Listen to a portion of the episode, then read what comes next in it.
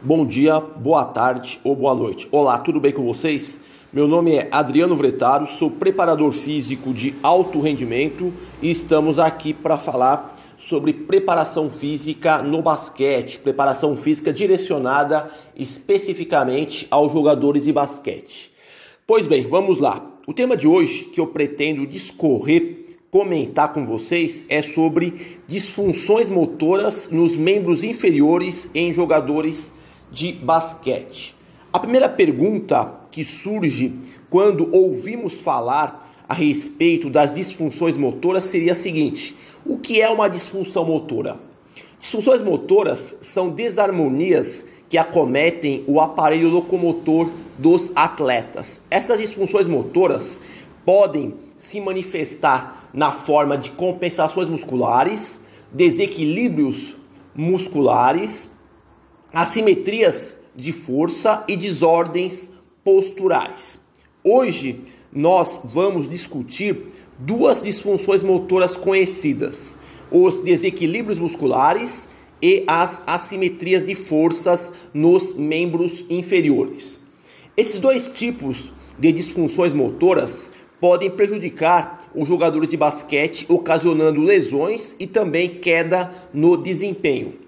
Nas ações motoras específicas do basquete, como as corridas, os saltos e diferentes tipos de deslocamentos, é possível adquirir força nos membros inferiores. Esta força adquirida nos treinamentos da força funcional e nos treinamentos específicos de basquete, técnico-táticos, se não forem bem conduzidos, poderiam provocar os desequilíbrios musculares e as assimetrias de força nos membros inferiores.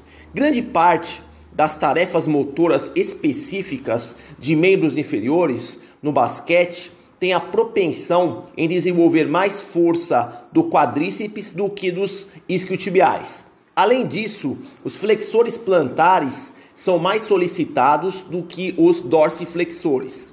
Deslocamentos laterais, como o shuffle lateral e o passo crossover, requerem mais da musculatura adutora do que dos músculos abdutores.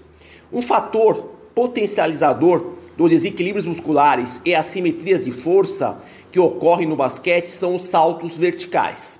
Por exemplo, apesar dos saltos verticais poderem ser realizados com ambas as pernas de forma bilateral, às vezes o jogador executa o salto vertical com uma perna, salto unilateral. No caso, seria a sua perna preferida para saltar, a perna dominante. Isso, ao longo do tempo, pode gerar tanto os desequilíbrios musculares como também assimetrias de força. Na relação agonista-antagonista entre os membros inferiores dominante e não dominante, pode ocorrer o desenvolvimento desequilibrado de força na razão quadríceps isquiotibiais. Soma-se a isto trabalhos de força mal conduzidos, sem uma avaliação periódica, gerariam as assimetrias de força entre a perna dominante e não dominante. Em ambos os casos, desequilíbrios musculares e nas assimetrias de força acabam interferindo negativamente no desempenho e podem induzir ao surgimento de lesões. Imagine um jogador de basquete que possui essas duas disfunções motoras, desequilíbrios musculares e assimetrias de força.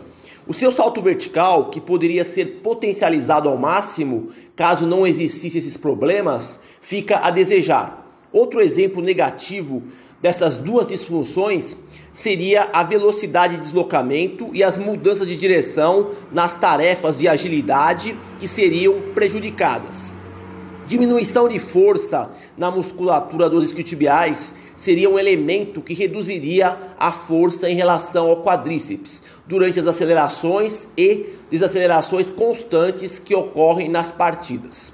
Os desequilíbrios musculares na relação quadríceps isquiotibiais pode ser detectado através da avaliação por meio de dinamometria isocinética, quando, por exemplo, se nota que os extensores do joelho são mais fortes que os flexores. Na dinamometria isocinética, que é realizada em diferentes velocidades angulares, é possível obter o pico de torque do quadríceps e dos isquiotibiais de maneira isolada para análise. Nos dois grupos musculares mencionados, quadríceps e isquiotibiais, é importante obter níveis de força nos regimes concêntrico e excêntrico. Por outro lado, na avaliação comparativa das assimetrias de força entre perna dominante e perna não dominante, podemos utilizar alguns testes de campo, como por exemplo o teste de salto vertical unilateral, o salto horizontal unilateral e também o salto triplo unilateral. Os valores normativos das assimetrias de força entre a perna dominante e não dominante oscila entre 10 a 15%. Diferença de valores superiores a 10 a 15% na força entre membros inferiores dominante e não dominante fica caracterizado como assimetria de força. Percebe-se a partir desses relatos que o acompanhamento do desequilíbrio muscular e das assimetrias de força nos membros inferiores dos jogadores de basquete serviria não só para prevenir lesões, como também para os processos de reabilitação e também para otimizar o rendimento atlético dos jogadores de basquete. Daí surge a necessidade de avaliações regulares contínuas ao longo da temporada Acrescenta-se a isto o fato de que na prescrição do treinamento da força nos exercícios e cargas devem ser adequadamente selecionados para que seja minimizado o risco do surgimento dessas disfunções motoras que foram mencionadas. Devemos lembrar que as lesões esportivas são consideradas como um fenômeno multifatorial, pois inúmeros fatores estão envolvidos no seu surgimento. Nesse sentido, um estudo feito com jogadores de basquete da Euroliga mostrou que os jogadores com histórico de lesões no joelho apresentaram menor força isocinética no torque dos extensores do joelho quando comparado com jogadores sem histórico de lesões. Também Nesse mesmo estudo, foi possível observar que os jogadores de basquete com histórico de lesões nos membros inferiores apresentaram assimetrias de força entre membro dominante e não dominante superior a 15%, ou seja, assimetria de força. Outra pesquisa feita com jogadores de basquete profissionais evidenciou que diferenças anatômicas das características musculares entre a perna dominante e a perna não dominante, como por exemplo a espessura muscular, o ângulo de penação e a área de corte de seção transversal da fibra, pode ser um fator que geraria lesões nos membros inferiores.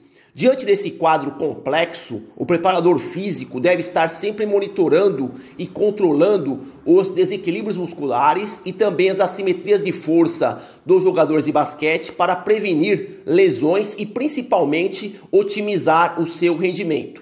Enfim, aquilo que eu gostaria de falar sobre disfunções motoras dos membros inferiores dos jogadores de basquete termina, conclui-se aqui. Por hoje é só. Espero que vocês tenham conseguido obter alguma informação útil para poder aplicar na sua prática profissional. Agradeço pela atenção, desejo boa sorte a todos e até a próxima.